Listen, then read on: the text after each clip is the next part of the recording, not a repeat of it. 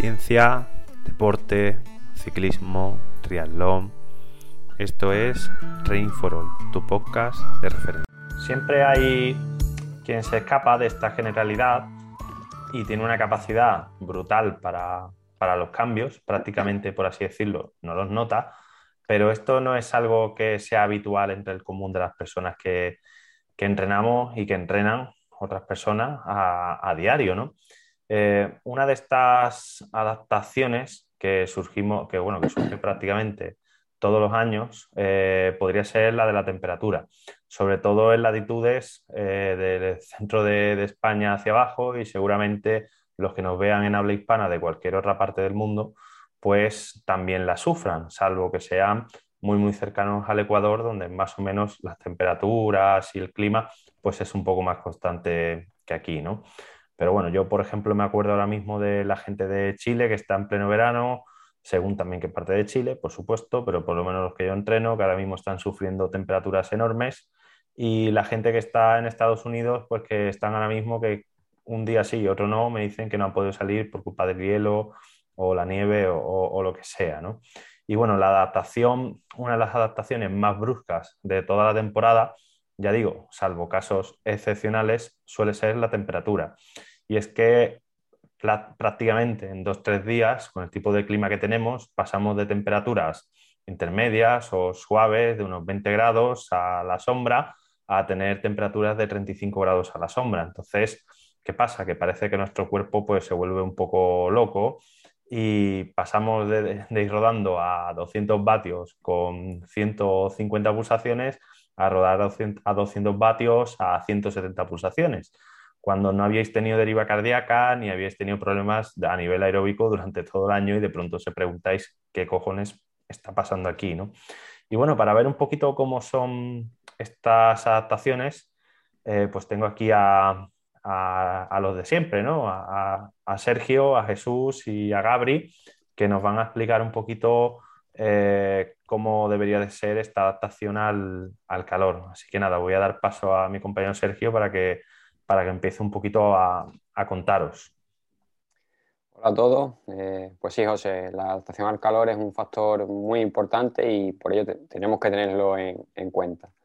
Eh, sabemos todos que los grandes eventos deportivos tienen lugar en entornos con condiciones ambientales de, calor. Por ejemplo, el Tour de Francia, la Vuelta a España, campeonatos europeos, mundiales, olimpiadas, pues suelen ser sobre todo en los meses de, verano o, cerca de, de él, ¿no?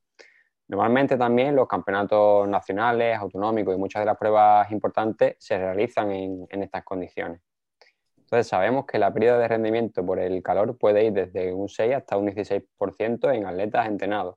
Obviamente si el nivel de entrenamiento es menor, este porcentaje de pérdida sería incluso mayor.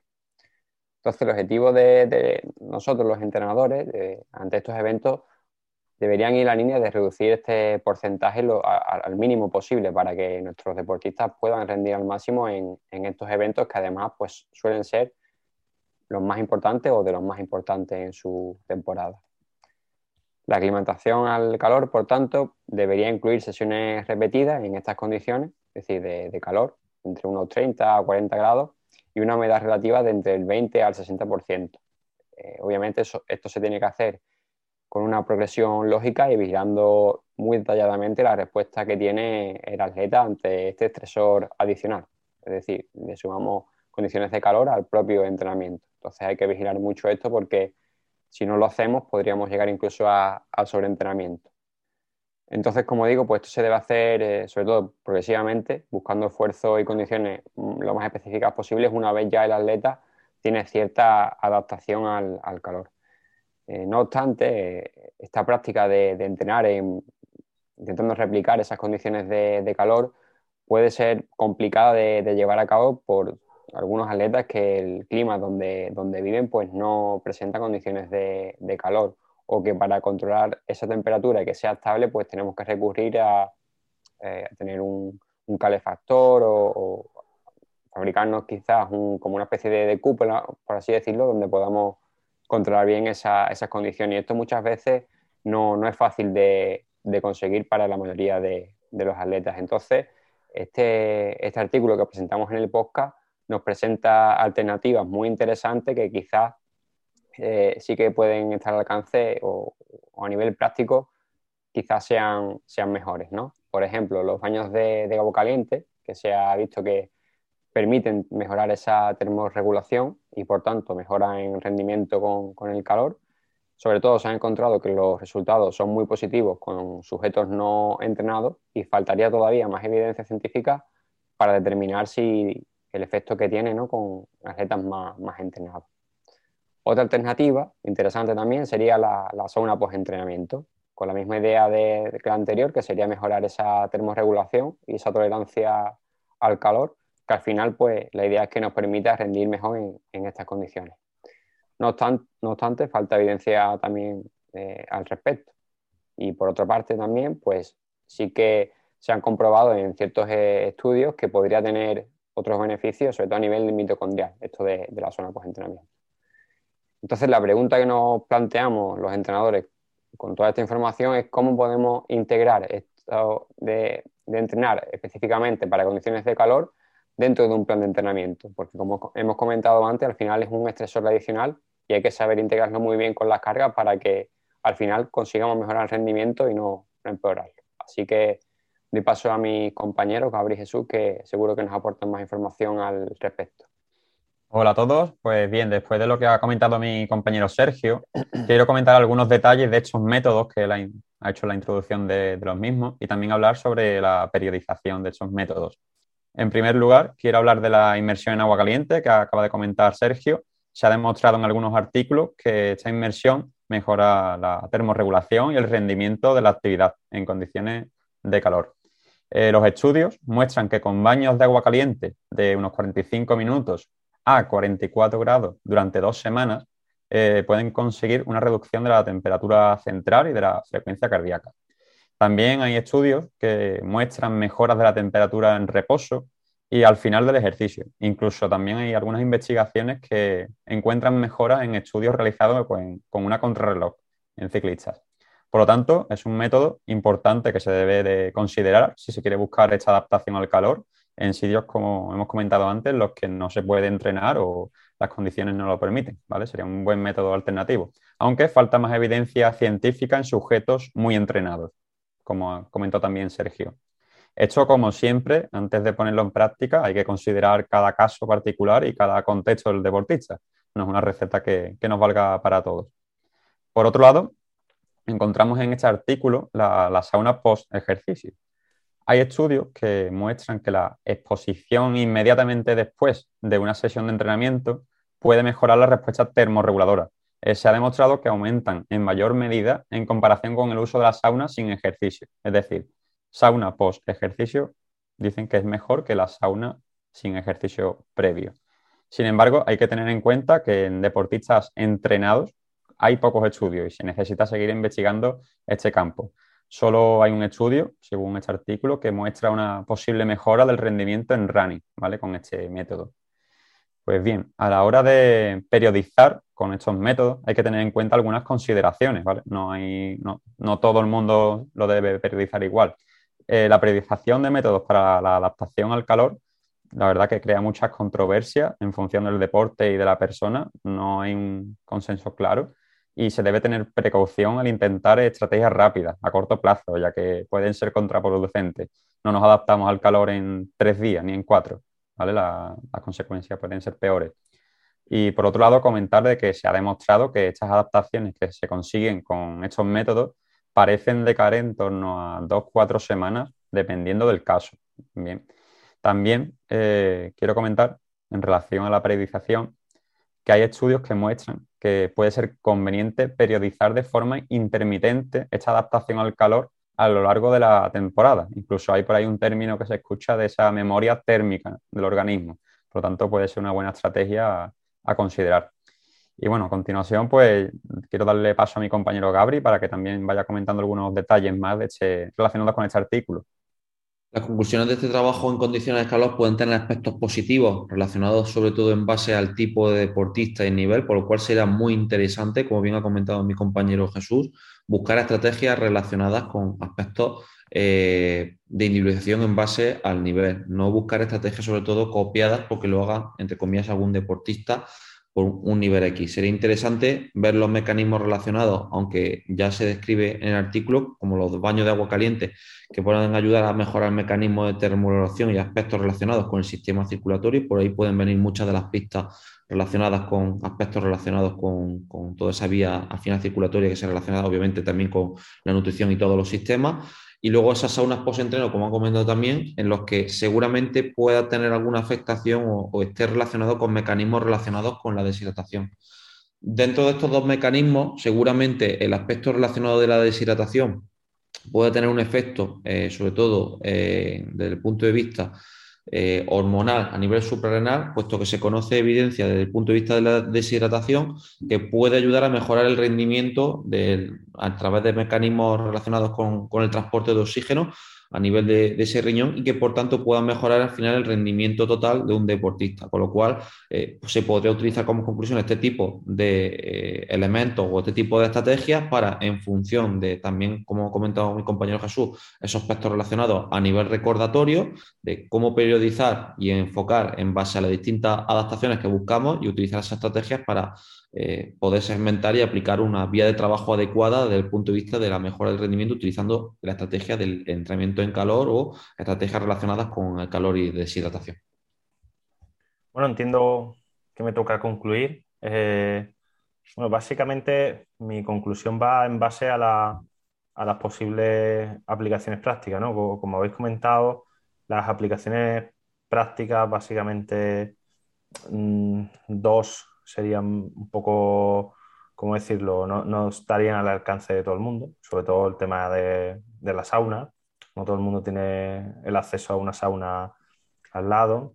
Y bueno, yo me gustaría comentar quizás cosas más prácticas, ¿no? Más al alcance de, la mano de, la mayoría. Y es que como se hace, por ejemplo, para el entreno en altura o como se hace también para este tipo de condiciones, tanto para el frío como para el calor, y como habéis dicho, que ser muy cortoplacista te puede venir muy en tu contra, es decir, que, ese cambio brusco ¿no? de la temperatura a donde vayamos a competir puede, puede venir muy en perjuicio de nosotros, pues quizás eh, mi conclusión iría a que si tienes la posibilidad de viajar bastante antes al sitio donde vas a competir, quizás esa sea la mejor ayuda que puedes encontrar para adaptarte a ese clima y a esa temperatura.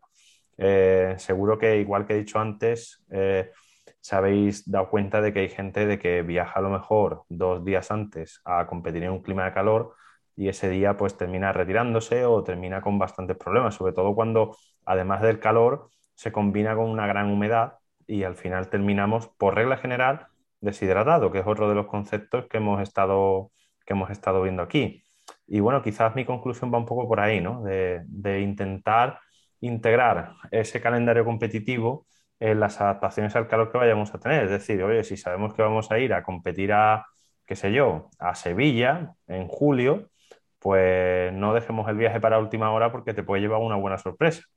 O sea, aquí este verano, gente que somos de Sevilla, nos, han dado, nos ha dado golpe de calor a las 8 de la tarde eh, con la mountain bike después de 45 minutos. Cuidado que, que muchas veces es hasta casi imposible, ¿no? Estábamos en alerta naranja por calor, de todas maneras. No creo que un evento se celebre en alerta, naranja por calor, pero por si acaso, y siendo las condiciones a lo mejor no tan extremas, si viajas un poco antes, pues quizás puedas obtener ciertos beneficios, como pasa con la altura y como pasa con otras condiciones climáticas. Sí, José, yo también añadiría eso, que al final el calor es, un estresor más y como pasa con la altura, al final hay que modular también lo que es el entrenamiento. Es decir, no podemos querer rendir al máximo en condiciones de, ese tipo, ¿no? y menos desde el principio. Entonces, obviamente con la adaptación pues se va a conseguir reducir ese porcentaje de, pérdida de rendimiento, pero seguramente nuestro mejor rendimiento no sea en condiciones de bastante calor obviamente para eso está la adaptación, para minimizar esa, esa pérdida, pero hay que tener también ojo con, con eso. Entonces, yo haría una diferenciación ¿no? entre lo que son pues, más competiciones de, más alto nivel o, de grandes desplazamientos, donde hay cambios más, más bruscos, que suelen ser pues, carreras no sé, pues, de más alto nivel o tipo Ironman o tipo así más que se viaja, suele, viajar más, ¿no? Otros países, y las que son pues más nacionales, es decir, por ejemplo, aquí en España, pues eh, sí que alguien del norte puede bajar aquí al sur y, que haya